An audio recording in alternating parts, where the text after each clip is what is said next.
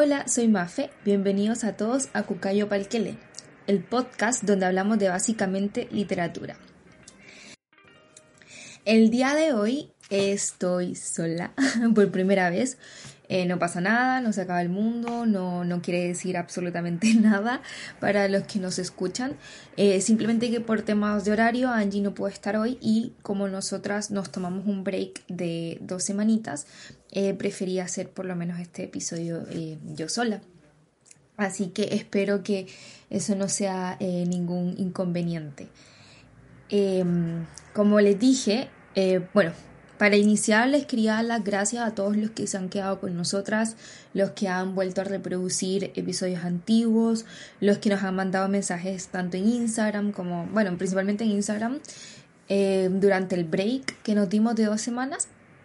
Eh, se agradecen mucho los mensajes. Era como un pequeño descanso que necesitábamos, pero bueno, ahora vamos a eh, volver con todo. Em, el día de hoy se me no sé, como que tenía esta idea de hacer como algún episodio, ya que me toca, eh, por hoy me toca a mí, eh, quería hacer como un episodio que la verdad es que yo supiera mucho del tema o que por lo menos me sintiera cómoda en el tema porque estoy sola. Entonces, después de mucho analizarlo, después de mucho pensar y de ver qué son los temas de la literatura que más me gustan, tanto como es como, no sé, los mundos de fantasía, del cual hablamos en el último episodio de em, eh, los mundos fantásticos, de lo que es Narnia, eh, tanto como es eso y como es eh, otros mundos fantásticos, no sabía muy bien de qué hablar, ya que en general a mí me gusta mucho la fantasía, em, como todo el mundo sabe, soy fanática total de Harry Potter y de otros mundos fantásticos, pero no sentí, no sentí como tantas ganas de hablar de ese tema. Así que aproveché un poco, eh, em, eh, no sé, como exploré un poco, hice un, como un viaje interno a que quería hablarles hoy y por el título, me imagino, eh, del video, ya saben que principalmente hoy les quiero hablar de Macondo. Eh, pero más que hablar de Cien años de soledad como un libro o de Gabriel García Márquez como un escritor, lo que les quiero hablar es sobre lo que es el mundo de Macondo, lo que si en, lo que se representa, si en verdad Macondo es un lugar en la vida real en el que podamos ir o si es algo más metafórico. Y por último también les quería comentar un poquito la relevancia y la importancia de Macondo para la literatura en este caso principalmente latinoamericana. Eh, así que más o menos ese es el plan del podcast de hoy. Eh, vamos a hablar un poco de este, de este mundo creado por Gabriel García Márquez, vamos a hablar un poquito de, sus de las influencias y pues como saben yo no soy como muy experta en ciertas cosas, pero eh, si es un tema, es mi libro favorito, creo que ya, ya se sabe que eh, de soledad es mi libro favorito. Em, también he tenido la oportunidad de hablar varias veces de Cien de soledad, principalmente en el colegio acá en Chile, em, lo he leído varias veces. Y bueno, dejando de lado el tema de que ya saben que no soy experta, de verdad intenté buscar la mejor información para poder tener como una conversación conmigo misma en este caso, pero igual compartir como lo que em, busqué, lo que sé eh, con todos ustedes. Bueno, para empezar, todos tenemos que tener claro que Macondo es un pueblo ficticio, entre eh, comillas gigantes, eh, que inventó Gabriel García Márquez para sus novelas, porque no estamos hablando solamente de que Macondo esté en Cien de soledad, a pesar de que Cien de soledad es la novela más reconocida en la que, eh, que tiene eh, que tiene como protagonista, por así decir, tanto a Macondo como a la familia día, sino que Macondo también es un pueblo ficticio que está en novelas como Los funerales de Mamá Grande, La hojarasca, La mala hora el coronel no tiene quien le escriba y el monólogo de Isabel viendo llover en Macondo. Em, Gabriel García Márquez, que nació en Acataca, Magdalena, eh, en Colombia, eh, decía que Macondo no era como un lugar, gracias a Dios, sino que era como un estado de ánimo y que dependía mucho de cómo uno lo leía o de cómo uno lo veía, em, el ánimo en el que uno estaba y tenía diferentes como formas de verse. En general, actualmente em, Macondo es uno de esos mundos imaginarios por excelencia de la literatura latinoamericana y universal. Y Macondo es el símbolo, yo creo. Em, acá voy a poner como mi, eh, mi, parte subjetiva. Macondo es el símbolo del realismo mágico, en el que cosas fantásticas y fuera de la realidad suceden en un, en un pueblo pequeño, polvoriento y que nadie conoce, eh, principalmente del Caribe colombiano en este caso. Nos salimos un poco de lo que es la fantasía en estos universos 100% fantásticos, en estos universos en donde es normal ver unicornios, donde es normal ver eh, dragones, donde hay eh, criaturas mágicas, donde hay hechizos mágicos, nos salimos de toda esta normalidad que nos presenta normalmente el, la fantasía como tal y nos vamos a un universo que se puede parecer mucho al que estamos viviendo, pero en el que no pasan cosas comunes. Y eso es lo que nos da Macondo y eso es lo que nos da el realismo mágico. Y cuando yo personalmente pienso en en algún universo real en el que ocurran cosas maravillosas, yo inmediatamente pienso en Macondo y yo sé que a muchas personas les pasa lo mismo. A pesar de que Cien de Soledad, a pesar de, de, que Gabriel García Márquez no sea el único exponente del realismo mágico, sí es el exponente quizás más importante eh, que tenemos. Algo que a mí me gusta de Macondo y que yo creo que muchas personas también les puede gustar, es que Macondo es el símbolo del Caribe, es el símbolo de ver mariposas amarillas, es el símbolo de eh, recuerdos de infancia, de mitos, de leyendas, de un escritor que, eh, que, tiene, que dedica su vida entera a darle, a darle como, como algún sentido, por así decirlo, a lo que él vivió cuando era más joven, a lo que fue su infancia. Él lo que hace es tomar todas estas cosas que nosotros crecimos, eh, los que vivimos en Latinoamérica, yo creo casi todos, principalmente los que crecimos en pueblos pequeños o pueblos pequeños entre comillas o ciudades pequeñas o los que crecimos con una bisabuela que contaba historias eh, que parecían totalmente mágicas eh, y él lo que hace es transformar esas historias en, un, en una novela. Y mm, le da cierta autenticidad a esta literatura que te hace, por lo menos a mí, me hace como sentir como si Cien de Soledad fuera volver a leer eh, o volver a escuchar a mi abuela, a mi bisabuela, eh, a mis tías contando las historias que ocurrían en, en, en sus pueblos cuando ella era más joven.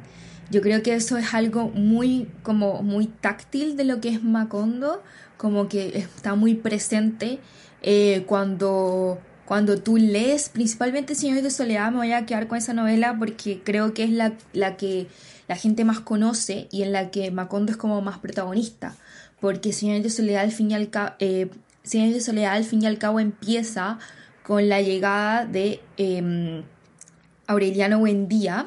a, Macondo y de cómo es el descubrimiento de, el, descubrimiento de Macondo y de cómo es el crecimiento de Macondo que pasa a ser este pequeño pueblo en el que van estas dos este, este grupo de personas huyendo de un fantasma em, a, a lo que ya sería como una ciudad perdida, por así decirlo.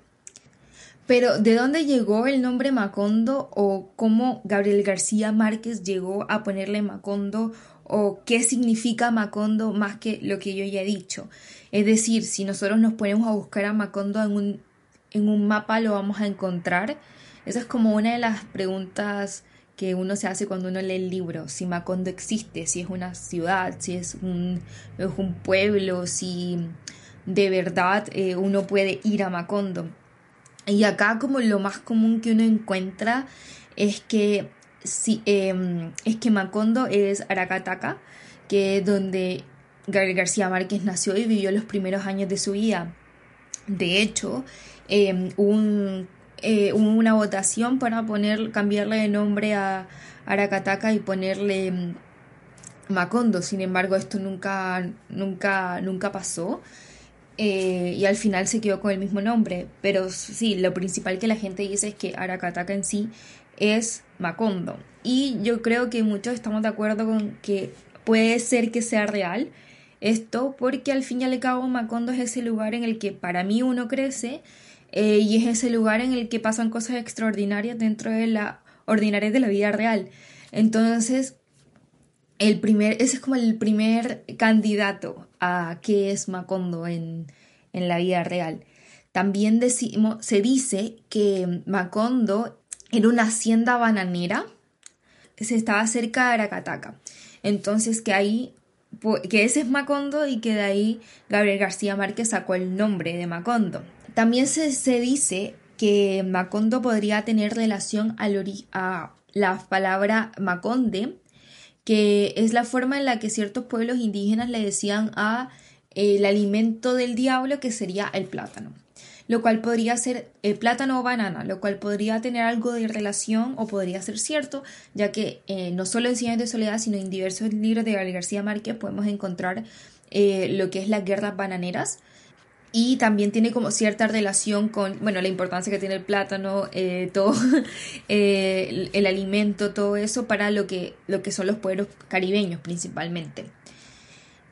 También tenemos un árbol aparecía principalmente en la Sierra Nevada de Santa Marta. Em, y también eh, habría, bastantes árboles en la finca cerca de donde Gabriel García Márquez eh, estaba. Eh, y em, también había bastantes árboles en la, cerca de la, de la finca donde Gabriel García Márquez creció. Y este árbol también se le decía Macondo. También se dice que hay un municipio de Pibijay con el nombre Macondo. Sin embargo, como que no hay una relación entre si realmente esta es la razón por la que el pueblo imaginario de García Márquez se llama así. También se le dice Macondo a, unos juegos, a un juego de azar común de la región, eh, que es como un bingo, eh, pero se hacía, pero justo había una, una ficha en la que, que, era de este árbol de Macondo y con esto teníamos como el, con esto se tiene el, el nombre del juego, que es Macondo. Entonces, con todo esto ya puesto de qué puede ser y cuál puede ser el origen de Macondo, yo me puse como a buscar eh, si efectivamente existía este lugar geográfico, el cual fuera el origen o cuál fuera em, el lugar en donde realmente uno puede ir y puede estar en Macondo. Y resulta que existe eh, un lugar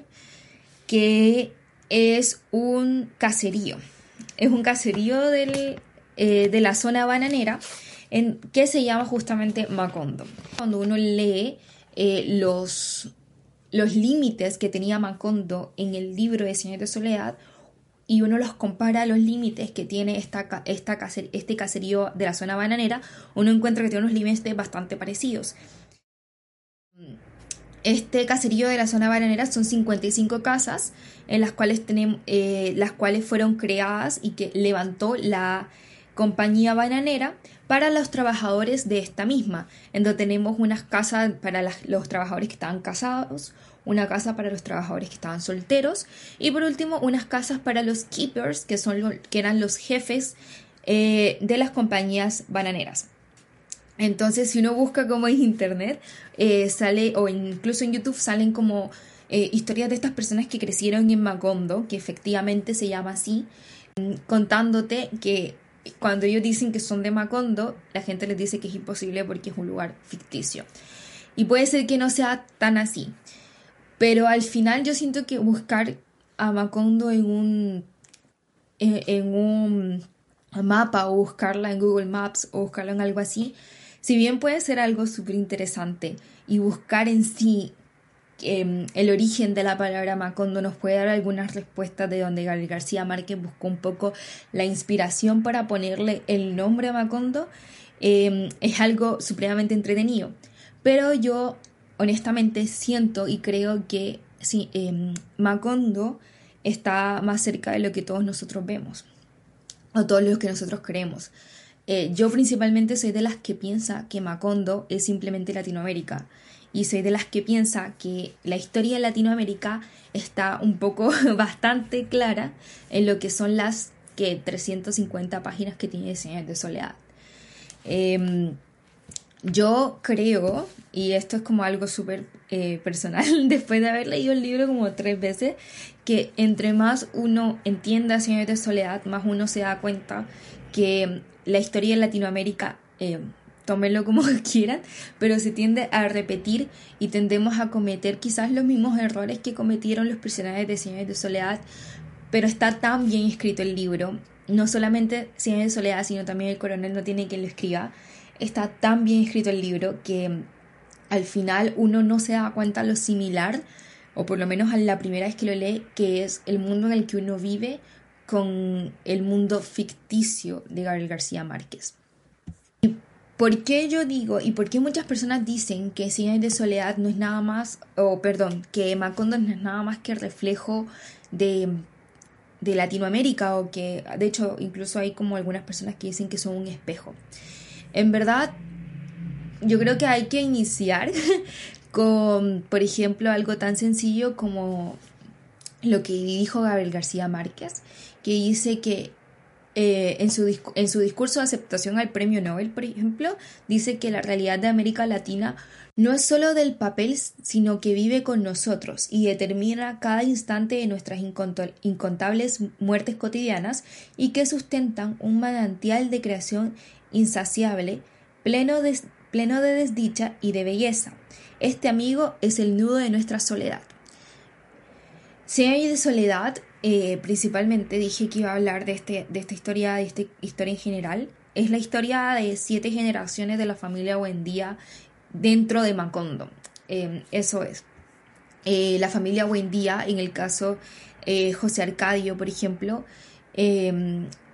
la familia Buendía son como nuestros protagonistas de nuestra historia, pero se puede decir que em, si tú comparas la historia de José la historia de, de la familia Buendía, de los personajes, de, la de los miembros del grupo familiar, te puedes dar cuenta que no hace falta sino abrir la puerta, ver en tu propia familia, ver en tu propio barrio y te das cuenta que estamos, han pasado que 50 años, un poco más desde que se eh, nació Cine de Soledad y mucho más tiempo desde que los hechos que ocurrieron que llevaron a que Gabriel García Márquez eh, hiciera la novela que hizo. En así, no importa cuánto tiempo pase, los personajes que vemos en Cine de Soledad eh, los podemos llevar a la vida real, los podemos llevar a la vida cotidiana y los podemos ver en nuestro no, no sé si en nuestra propia casa, pero sí los podemos ver como en el barrio en general o donde nosotros vivamos. En sí, em, nosotros podemos ver, a mí, lo que, a mí lo que me gusta de Señor de Soledad, como les decía al principio, es que es como esta historia que es casi como un chisme, como que te lo cuentan como un chisme. Por eso también me gusta mucho Orgullo y Prejuicio, porque Orgullo y Prejuicio de Jane Austen también es como, como un chisme. Tiene esta forma de hablar y esta, esta forma de expresarse que es como si tu tío te estuviera contando la historia del barrio en el que naciste. Y es algo que llama mucho la atención, o sea, en un 365 páginas tenemos eh, incesto, engaños, traiciones, relaciones ocultas, eh, escape, em, crueldad, amor, tenemos todo y de una forma muy bien relatada, de una forma tan real que parece como sacada de la realidad en la que uno está, pero con estos elementos mágicos que hacen creer que eso no pasa. Pero después cuando tú escuchas a tu familia hablar, te das cuenta que hay muchas cosas que em, sí pasan. Eh, o incluso eh, pequeñas leyendas como que si te casas entre primos te va a salir un hijo con cola de cerdo. Esas son leyendas o mitos que también hay en, en diversas partes, no solamente de Colombia, sino también de América Latina. De hecho, yo personalmente cometí el error de pensar cuando leí Cien años de soledad por primera vez que obviamente Macondo era solo Colombia, o sea, era obvio así. Para mí era imposible que un chileno se sintiera relacionado con Cien de soledad o que la abuela de algún chileno le dijera em, algo como eh, no te eh, que no te bardan los pies porque si te bardas los pies no te vas a casar o Eh, ¿Qué otra cosa? O, por ejemplo, no bañarse después de, planchar porque te iba a caer un rayo, algo así nomás, o te, iba a dar electricidad. Eh, para mí era imposible ver a una señora chilena dando ese tipo de consejos. Pero entre más tiempo he pasado acá, entre más tiempo he hablado con, con personas de acá, entre una, me tocó estudiar cine de soledad acá en Chile, eh, más me doy cuenta que sí hay ese tipo de comportamiento y que sí existen, solamente que quizás no se ve de una forma tan clara como en Colombia, porque nosotros tuvimos a alguien como Gary García Márquez que lo pusiera en un papel y que nos mostrara así como, oye, así somos. Pero eh, si acá en Chile, que es totalmente lo opuesto en que Colombia, podemos ver que hay gente que se siente identificada con Cien de soledad, claramente también en otras partes de Latinoamérica podemos ver gente que se siente relacionada con este libro y em, yo creo que Cien de soledad refleja muy bien la historia, la historia latinoamericana. Eh, sin meterme mucho en política, porque no, no es como parte de este, mm, del tema. Sin embargo, siempre, siempre que hablamos de un escritor latinoamericano, hay algo, hay algo político, nos guste o no nos guste. Yo creo que hay cierta metáfora en lo que es Señor de Soledad principalmente, en el que podemos ver cierto comportamiento de algunos personajes que tienen relación un poco con lo que está pasando políticamente eh, en esa época, lo que pasó políticamente en esa época y lo que tiende a repetirse cada cierto tiempo. Eh, yo me acuerdo que algo que me llamó mucho la atención era este el pirata eh, y el gringo, eran los que más, lo que más me llamaba la atención, de cómo esta gente venía prácticamente a robarle cosas a la gente de Macondo y ellos simplemente se dejaban porque no se daban cuenta. Y esas son como las pequeñas Las, no, no, pequeñas, pero son como las metáforas que uno al principio lee o cuando te hacen leer este libro en el colegio lee rápidamente y después cuando ya creces y lo vuelves a leer te das cuenta que todo tiene es una metáfora a lo que sucede en América Latina y cómo lo percibía el escritor. Y es algo que a mí personalmente me gusta mucho de Gabriel García Márquez, que es que tú no requieres, a no ser que sea una persona súper inteligente y estudiada en el tema, quizás no te vas a dar cuenta de todas las metáforas que él usa em, cuando se refiere a ciertas cosas que ocurren en Macondo eh, y que también ocurren en este caso en Colombia y en América Latina en general. Hay un documental, o sea, no estoy segura si es un documental o si es una entrevista como tal, en la que Gabriel García Márquez cuenta porque él fue un refugiado en otro, él, estuvo con varios escritores refugiados, en que Gabriel García Márquez cuenta, cuando se creó el boom latinoamericano, ellos se juntaban todos como a, a, tener como un club de, escritura, por así decirlo, todos los, todos los escritores que estaban, todos los escritores que estaban eh, exiliados. Y que llegaba un momento en el que cada uno eh, fue como una época en la que, en la que todos las, los países latinoamericanos tenían un dictador eh, y que cada, cada, día se levantaba uno diciendo como eh, que ya lo derrotaron y ninguno sabía bien a qué dictador se estaban refiriendo. Esas son como pequeñas situaciones políticas, pequeñas, grandes situaciones políticas que se pueden ver reflejadas en la historia de Macondo, que se pueden ver eh, vistas en Cien de Soledad. Y no solo Cien de Soledad, también en este caso se me viene mucho a la mente el coronel no tiene quien le escriba, en el cual las injusticias y las situaciones políticas que tenemos en cada uno de los países latinoamericanos se ven reflejadas en los libros. También ocurre una situación y el coronel no tiene quien le escriba, que es la parte clásica, y si han leído este libro, eh, se la saben, y si no lo han leído, pero son fanáticos de, de Gabriel García Márquez, se la saben, que es que al final del libro el coronel no tiene quien le escriba, el coronel se queda esperando su, eh, su, su pensión, nunca llega, y la, y la esposa del coronel le pregunta, eh, al final qué van a comer ese día y él se voltea, la mira y le dice mierda. Entonces son eh, es como situaciones como de ese tipo que ocurren tanto en los libros de Gabriel García Márquez como en otros tipos del boom, eh, de, otros tipos de libros del boom latinoamericano que reflejan la situación que ocurre y que, que ocurría y que sigue ocurriendo en, eh, toda Latinoamérica. Y entonces, tanto en este libro que no que es el coronel no tiene quien le escriba, se ve muy bien reflejada quizás una situación que pasó en la vida real, de hecho, en el cual tú ves como ya se pierde la última esperanza de que algo te llegue tan importante como tu pensión. Y eso es algo que le ocurre a los personajes de los libros de García Márquez, pero también ocurre en la vida real. Es como ocurre en TNT, ocurre en la vida real un poco esto. Y yo creo que esto es algo que refleja muy bien lo que es vivir en Latinoamérica principalmente, quizás un poco más en los... Bueno, no sé, yo soy de la costa, así que me voy a referir que quizás se ve mucho más palpable esta situación en, la costa, eh, pero al final eh, yo creo que, como dije, todos los pueblos de Latinoamérica nos podemos sentir identificados con lo que es Macondo. Macondo, sin haberlo leído hace mucho, uno se da cuenta que es un pequeño pueblo, pero que al final todo lo que nos ocurre, no solamente en Colombia, sino que en general en todas partes em, de Latinoamérica está reflejado. Y creo que ya lo he dicho muchas veces, pero en sí el tema de lo que son las familias, la importancia de la familia, eh,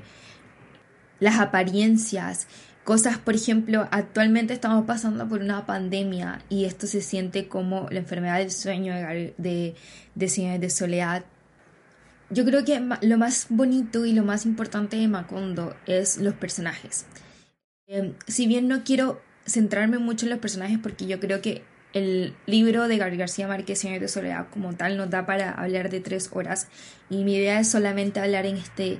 en este podcast de Macondo, el mundo que él crió, creó, yo creo que los personajes hacen sin, lugar a dudas que esta historia se haga mucho más cercana a cada uno. De hecho, yo siempre pienso, por ejemplo, en personajes como Amaranta, que es esta eh, señora solterona que después de haber peleado con su hermana por el hombre que quería, se rinde, no cree más en el amor, se queda viviendo sola y de hecho llega a morir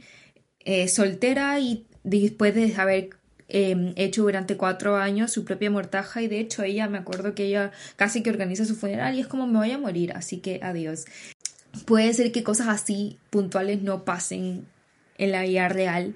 pero sí yo creo que todos podemos encontrar a alguien que conocemos que puede tener actitudes muy parecidas, demasiado parecidas a Amaranta. También creo que uno de mis personajes favoritos por siempre en general va a ser Úrsula Iguarán. Yo creo que Úrsula se ve muy bien marcada en cualquier matriarca de Latinoamérica en general yo creo que es un personaje realmente increíble. Yo siento que incluso después de que una matriarca de una familia muere, uno siente que está ahí y uno, y uno como que la siente en el aire, por así decirlo. Y eso es algo que se ve con este personaje. Los personajes masculinos también yo creo que está muy bien marcado lo que es el hombre, en este caso colombiano, pero incluso puedo decir que el hombre latinoamericano, que son estos hombres extremadamente machistas, eh, pero que al final, al final del día, en la mayoría de los casos, eh, son,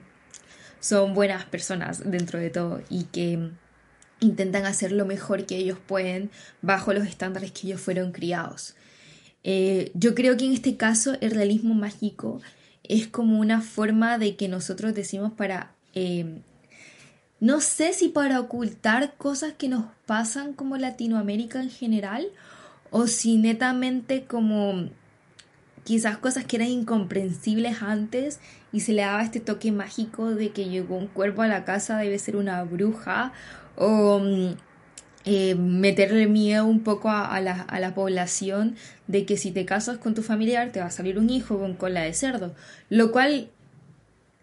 actualmente sabemos que eh, por la parte y la base de ADN, si tienes un ADN parecido al tuyo, tienes más posibilidades de desarrollar enfermedades que quizás estaban ocultas, pero esto tiene que ver netamente con genética. Eh, pero antes simplemente era como obvio a salir con cola de cerdo y si algo pasaba era como porque es una maldición, porque son primos y están malditos. Em, ahora sabemos que no es tan así,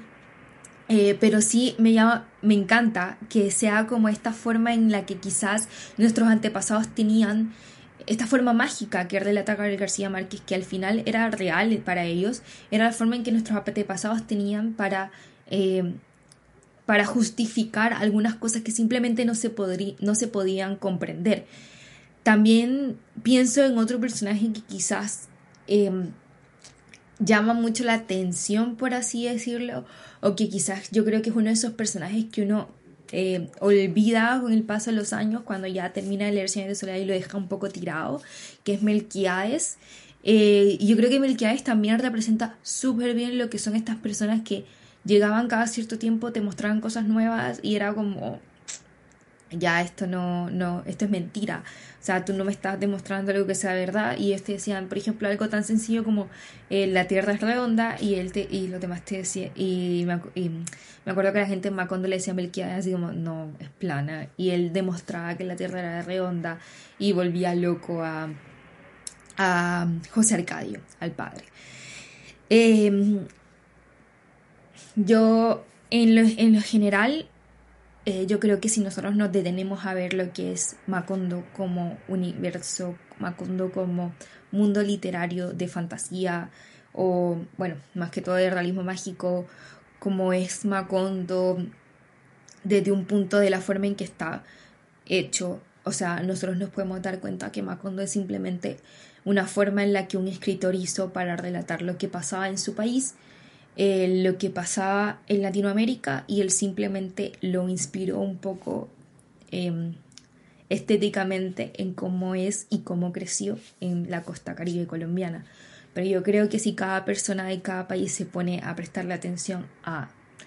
cualquier libro que tenga Macondo, se puede sentir identificado de alguna forma con cualquier libro. Más que todo hablé de Señor de Soledad, porque Señor de Soledad es mi libro favorito. ¿Y porque lo leo cada cierto tiempo? Porque tuve la oportunidad en el colegio de que me, eh, me lo releí en el colegio, entonces sabía eh, más, entre comillas, más que los demás. Eh, porque he tenido la, la, um, la oportunidad de encariñarme con la historia de Lo Buen Día, es que hablo más que todo de Señores de Soledad. Pero yo creo que cualquier libro que tenga Macondo te, te, vas, eh, te vas a ver con un matiz de Latinoamérica totalmente distinto. Como dije, en el coronel no, tienes que, no tiene quien escriba, te encuentras con un matiz de Latinoamérica que puede ser la injusticia en el caso de las pensiones, algo tan sencillo como las pensiones con las que eh, sigue habiendo bastante debate. En Macondo em, también nos podemos ver, no sé, eh, también se pueden ver guerras, se pueden ver eh, injusticias, se puede ver amor, se puede ver em, prejuicios, todo eso nos entrega cualquier libro de Señor de Soledad que tenga Macondo y todo eso son determinantes y son cosas que podemos ver en cualquier ciudad de Latinoamérica, sea muy desarrollada como Santiago de Chile o sea más rural como puede ser Aracataca Magdalena. Entonces, nada, yo creo que con esto, en este capítulo quizás em, les quería dar un poco de mi pensamiento sobre qué es Macondo, porque siento que Macondo como universo, como no universo, pero como mundo literario, o como, sí, como mundo literario, está súper infravalorado por em, eh, lectores de mi edad, es decir, como lectores que estamos acostumbrados a leer libros de fantasía o libros de young adult o cosas así. Creo que simplemente a veces es tan fácil como mirar eh, por la ventana y ver em, las cosas que pasan a nuestro alrededor para darnos cuenta, sin irme a lo cursi, de que dentro de todo vivimos en un lugar en el que está, hay magia, por así decirlo, y que y que el realismo mágico está más cerca de lo que nosotros creemos. También creo que no es, Macondo no es algo simplemente de Colombia, por mucho que me encante decir que Colombia es la tierra del realismo mágico y que estoy súper feliz porque ve bastante en el tráiler de em, Disney va a sacar una película de Colombia que se llama Encanto y se ve como unos tonos de realismo mágico en el tráiler y por más que me encante todo eso debo decir que Macondo es cualquier lugar de Latinoamérica y es cosa y es muy muy fácil de ver cuando te lees el libro y es muy fácil de leer cuando em, uno investiga un poco la historia de Gabriel García Márquez y qué pensaba él, tanto políticamente hablando, tanto cómo creció y todo eso. Y al final la forma en que Gabriel García Márquez creció puede ser muy parecido a la forma que todos crecemos, aunque hayamos crecido con 60 años de diferencia. Por último, eh, espero haber sido, quizás no fui tan claro como me hubiera gustado hacer, perdón, es la primera vez que hablo sola, eh, quizás no fui tan claro como me hubiera gustado hacer, pero por último quiero contar un poco de la importancia que le, deberemos dar a le deberíamos dar a Macondo como mundo literario. Este es como um, una intervención. Si bien puede ser que no sea un mundo tan extremadamente bien elaborado como eh, extremadamente bien elaborado como puede ser, no sé, la Tierra Media de Tolkien o puede ser em, Narnia de mm, eh, C.S. Lewis o puede ser el mundo mágico de mm, eh, J.K. Rowling, hay que tener súper claro que Macondo es un mundo ficticio que tiene gran relevancia y que debería ser debería ser más apreciado principalmente por los lectores que somos de Latinoamérica. Eh, yo creo que la importancia que tiene Macondo para la literatura, no solo, no solo em, latinoamericana, sino para la literatura em, universal en general, es que Macondo es la tierra literaria del realismo mágico. Es la tierra literaria de este, estas cosas increíbles que pasan en una normalidad, como puede ser tu caso, puede ser la mía. Es la tierra de los mitos. En la, es la tierra en la que los mitos y las leyendas a los que tú y yo estamos acostumbrados a, escuchar de nuestros familiares más viejos son llevados a la realidad y es en cierta forma es la tierra donde nuestros antepasados crecieron y donde ellos vivieron. Entonces también hay que tenerle como más importancia a lo que es Macondo, no solo Cien de Soledad. Yo entiendo que Cien de Soledad también puede ser un libro aburrido para muchos, para mí no lo es. puede ser un libro aburrido, puede ser un libro largo, puede ser un libro difícil de leer. Pero Macondo está en muchas más cosas que Cien de Soledad. Macondo también está en diversos libros y en cuentos de Gabriel García Márquez que puedes tener. Y, y el realismo mágico siempre lo vas a encontrar en algún libro de Gabriel García Márquez. Entonces quizás hasta en un cuento puedas encontrar algo de realismo mágico. Por último, eh, los dejo más que invitados a que eh, le, den la oportunidad a, leer cualquier libro que tenga Macondo como protagonista en cierto caso. Creo que también es súper importante quitarle un poco este, em, este estigma que tiene los libros de García Márquez, los libros de Vargas Llosa, los libros de Julio Cortázar. No es como, ay, leer es divertido, pero de verdad pueden encontrar eh, pueden encontrar ciertos por qué de no solamente de Colombia para los colombianos que escuchen este video, sino también de Latinoamérica. Y también pueden encontrar el porqué de muchos escritores latinoamericanos y el porqué de muchas historias que te cuentan tus papás o que te cuentan tus abuelas.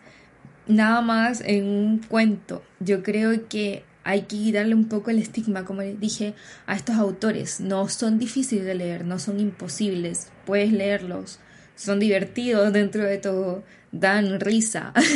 las cosas que creían o las cosas que creen. Macondo es solamente uno de estos mundos en los que puedes encontrar cosas extraordinarias dentro de la ordinaria, ordinariez, de ordinarias de la vida real. Yo creo que eso es como lo más correcto. Eh, y eh, como les dije, yo creo que hay que perderle un poco de miedo a lo latinoamericano eh, y hay que apreciar un poquito más lo que tenemos en nuestro propio pedacito de tierra. Eh, y yo creo que esto, esto sería todo. primero les quería dar las gracias si se quedaron conmigo escuchándonos, escuchándome por esta que un poquito pasadita la media hora, escuchándome hablar de Macondo escuchándome hablar de García Márquez y escuchándome hablar de la familia hoy en día. Si cometí algún error, lo siento, eh, lo intenté hacer lo mejor posible. También me, me, encantaría como leer los comentarios de qué piensan eh, no solo de Macondo como un mundo como tal, sino también de lo que es la literatura em, latinoamericana y si algún otro autor tiene algún tipo de mundo imaginario en el que transcurren sus cosas, sería súper interesante leerlo. em, que no fuera tan conocido. Por último, algo súper interesante que a mí me encantaba cuando leí Cien de Soledad la primera vez, es que si alguno quiere empezar a leer libros de García Márquez, yo recomiendo mucho empezar con sus cuentos y después ir creciendo hasta terminar con Cien de Soledad, porque Cien de Soledad es como un crossover Señores de Soledad es como un crossover, que son como estas mezclas de historias en el que uno puede como encontrar diversos personajes de otros libros de Señores de Soledad, de otros libros de Gary García Márquez en Señores de Soledad. Entonces cuando uno encuentra como este personaje, por ejemplo, eh, Candy Eregna en de Soledad, fue como un momento en el que yo me emocioné mucho. Entonces para para que puedan sentir lo mismo que yo sentí, yo les recomendaría así como empezar con pequeños cuentos de Gary García Márquez y después terminar y culminar con 100 años de, con 100 años de soledad, que es como su gran novela. Bueno, eso sería todo. Nuevamente gracias por escucharme, eh, gracias por verme. Em, les recuerdo, el próximo podcast va a ser de Percy Jackson y el ladrón del rayo, que está ahí atrás. Em, y es el club de lectura, así que ahí yo les voy a hacer saber más o menos lo que yo pensé de eh, Percy Jackson, eh, que es como el libro favorito de Angie. O sea, no es el libro favorito, pero es como su saga favorita en este momento. Así que em, mm, no les quiero hacer ningún spoiler, lo dejamos eso para el próximo viernes. Y les recuerdo a todos los que quieran participar en nuestro club de lectura que lo pueden hacer con el hashtag LSQCayo. Eh, dicho eso, eh, bueno, nos vemos el próximo viernes. Eh, nos pueden seguir en nuestras redes sociales, que son, bueno, el Instagram, que es cucayopalquele.podcast. En YouTube se les agradecería mucho si se suscriben, si le dan like a este video, si es algún tipo de comentario. También estamos en Spotify, en Apple Podcast, en, ahora estamos en Google Podcast también. Y bueno, eso sería todo por hoy. Eh, nos vemos el próximo viernes y gracias por escucharme. Chao.